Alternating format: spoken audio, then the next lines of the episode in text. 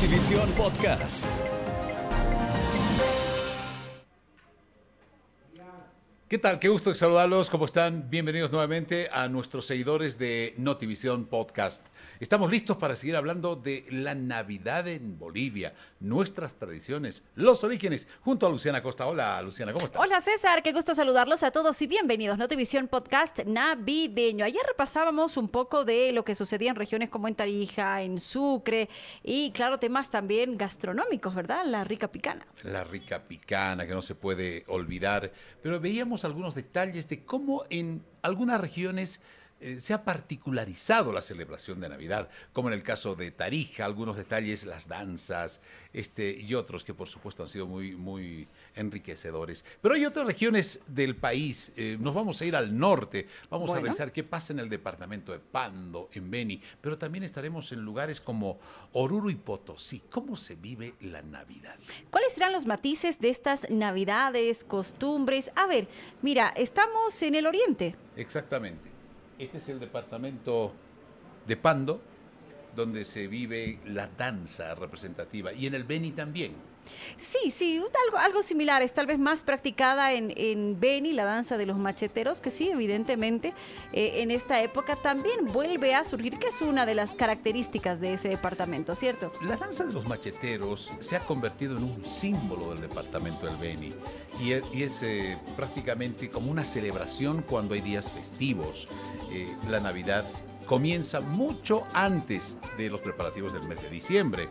Eh, comienzan con actos religiosos, se adornan los pesebres en las plazas y en las oficinas públicas, los hogares también abren sus puertas para recibir, pero para introducirnos en la época navideña, la danza de los macheteros y los indígenas en el departamento. Con esos colores característicos ¿verdad? Esos colores que eh, tienen que ver con eh, las costumbres o las plumas que se utilizaban.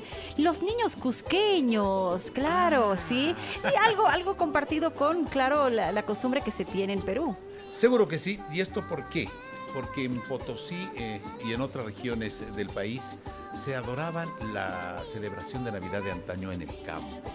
Y mira, claro, ostentando la plata característica de esta región, ¿verdad?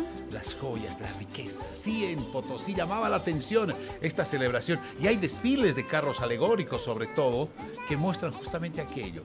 Ese digamos, la ofrenda, el regalo para el niño Jesús, acompañado de música y muchas familias siguen cultivando. Claro, y la característica del niño cusqueño, César, es ese cabellito al estilo natural que tienen lleno de rizos, lleno de rizos y las pestañas abundantes para resaltar la mirada de esa eh, figura que simboliza al niño Jesús. Seguro que sí. Eh, a ver, en Oruro la celebración de Oruro se traduce más a, las regiones que no son del área urbana.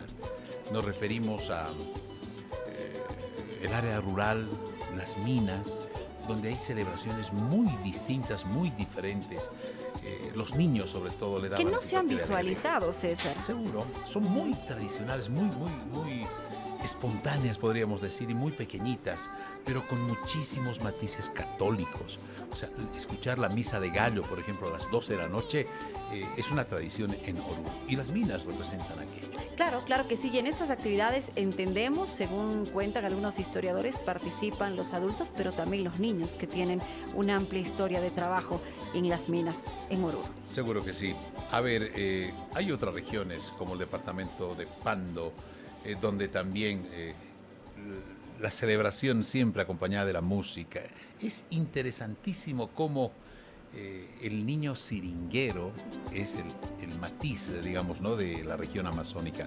Son muy parecidos en Pando, en Beni eh, y hasta en cierta región del departamento de Santa Cruz, pero el niño siringuero es la tradición en el departamento de Pando, donde comienza la época navideña eh, incluso desde el mes de noviembre, noviembre diciembre ya se hacen los preparativos, pero sobre todo la gran celebración en el mes de diciembre con un desfile. Eh, realmente la participación de la ciudadanía es increíble. Culturalmente tan diverso nuestro país, César, que incluso en diferentes festividades lo notamos. No es necesario solamente el carnaval o hablar de las fechas festivas de cada región, sino miren esta celebración que es tan común a nivel mundial en nuestro país hay diferentes matices, todos hermosos.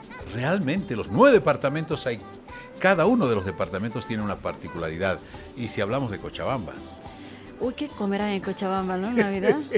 Qué riquito. imagínese ocho regiones en el corazón de Bolivia, Cochabamba, que también tiene su toque, su forma de celebrar. Oye, ya que hablabas de, gastronomía, César, en Beni, por ejemplo, un beniano me contaba que eh, antes eh, se acostumbraba comer un chanchito relleno. Correcto. ¿Verdad? Y es parte, es parte de la cultura. En, en el departamento del Beni no se acostumbra a la picana, tampoco el chancho. Es que hace mucho calor para comer una Exacto. picana. César. Pero un buen churrasco es una forma de celebrar Ay, el un departamento del chanchito relleno. Bueno, señores, hasta aquí Notivisión Podcast, repasando y recorriendo nuestra Navidad.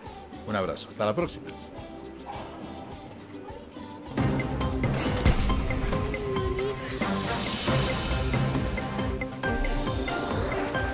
Notivisión Podcast.